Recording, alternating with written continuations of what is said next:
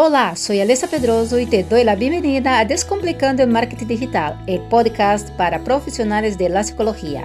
Cada semana temos uma cita para falar sobre mindset empreendedor, marca personal, ferramentas digitais, conselhos e estratégias de marketing com ética. Se queres conhecer distintas estratégias de sector, ter foco, implementar e fazer crescer tu consulta, quédate. Este podcast é para ti. Olá, bem-vindos a mais um episódio de Descomplicando Marketing Digital com Alessa Pedroso, uma servidora. Desde há um tempo, quizás já lo hayas notado, que algumas marcas estão em processo de cambio e reestruturação de sua identidade visual. Isso se nota mais nas marcas personales. Quizás aqui em Espanha não tanto, pero em Brasil, mi país de origen, donde as contas que funcionam llegan a mais de 200 mil seguidores rapidamente, lo estoy viendo a menudo. Ahora, ya las grandes empresas evitan hacer cambios exagerados, pues esto les supondría pérdidas muy grandes de dinero. Sus seguidores se quejarían y las ventas caerían en picado. Igual te debes estar diciendo, no me lo creo que se deje de vender por cambiar un par de colores. Pues sí. Imagínate que tu marca preferida de detergente de repente cambia sin avisarte. Quando te fueras ao super a comprá-la, estarias uns quantos minutos buscándola por seus colores em las estanterias. ¿Por quê? Porque é a forma como tu la identificas. E a darte conta de que está, pero já não viene vestida de la misma forma, pode ocorrer duas reacções. Vaya, que lindo quedado. Ou, vaya, que mierda han hecho. Pero es que la identidad visual no solo son colores, también es la tipografía, tono verbal, claridad o complejidad en la comunicación, la forma como se presentan los directivos, los dueños, los productos de determinada empresa, son los valores que posee y las banderas que ondean, ¿no? Eh, relacionados con sus valores. Así que sí, hubo empresas que por cambiar la tipografía recibió quejas de sus usuarios, como por ejemplo la que hizo la internacional IKEA en 2009.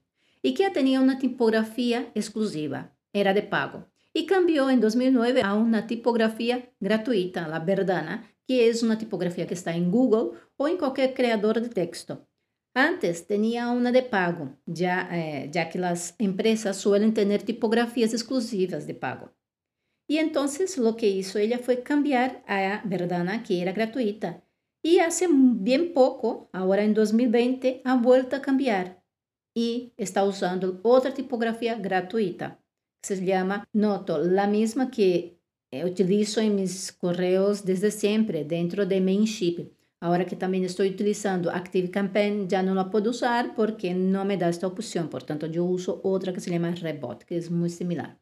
Bueno, pero a lo que interesa. ¿Por qué las grandes marcas hacen estos cambios? ¿Y por qué las pymes y nosotros los profesionales liberales tenemos que observar esto? Porque todo eso de la identidad visual es fundamental para que te identifiquen en cualquier lugar que estés. Por tus colores, tipografía, eslogan, frases de impacto, imágenes, posicionamiento sobre determinados asuntos, etc. Y es por eso que hoy te traigo este asunto. Quizás Puede parecerte baladí, pero no lo es. La identidad visual puede ocupar un porcentaje bien amplio dentro de nuestra marca personal.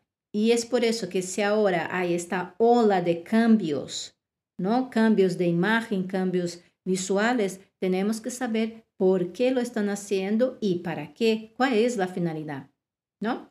Y, y volviendo al inicio, quizás hayas notado en alguna cuenta grande de Instagram que sigues que de repente hubo un cambio. Los posts han adquirido una tonalidad más fuerte o más amable. El tono de voz de la marca se ha hecho más feminista, más masculina, más autoritaria, más próxima, más distante, más ríspida, en fin. Ha habido un cambio.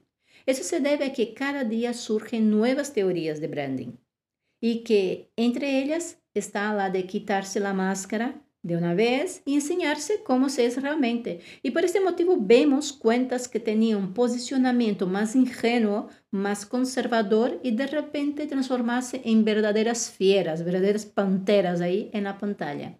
Entonces aquí me gustaría dejar una reflexión a ti, profesional de desarrollo personal, que tanto sufre con las apariencias, ¿no? Que tanto sufre con lo que gustaría demostrar y lo que puede mostrar, debido a las limitaciones impuestas por algunos colegios. Hay uh, profesionales que están escuchando este podcast que no son psicólogos y por tanto no tienen esta presión, entonces pueden hacer uh, cualquier tipo de pose. Pero los psicólogos, los nutricionistas, eh, odontólogos, enfim, pediatras, médicos, todos esses têm um código deontológico que les limitam determinados tipos de, eh, de contenido em redes. Bien, me gostaria de deixar aqui algumas perguntas de reflexão.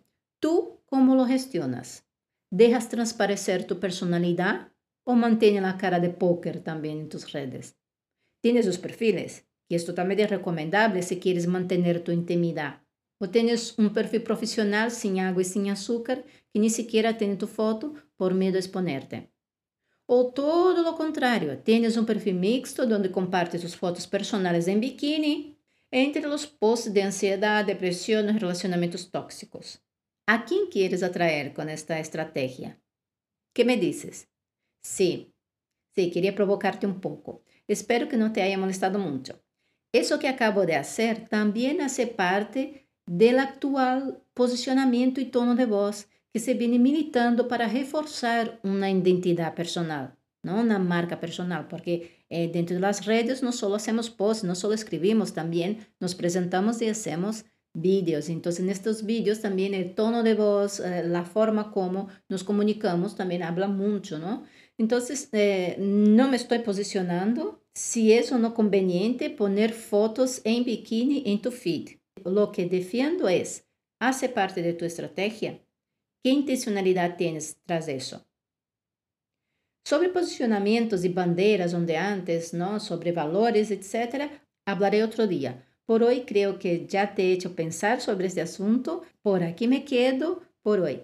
Un abrazo fuerte. Visita mi perfil de Instagram. Yo también lo tengo en modo cambio, pero muy ralentí, ralentí, poco a poco. Si quieres contactarme, solo ves a mi Instagram y deja tu pregunta en el direct. Hasta la próxima. Este episódio se acabou. Se tivemos um insight, anótelo e ponlo em prática. E não te olvides suscrever-te para seguir recebendo mais conteúdos que puedas e deves aplicar a tu negócio online.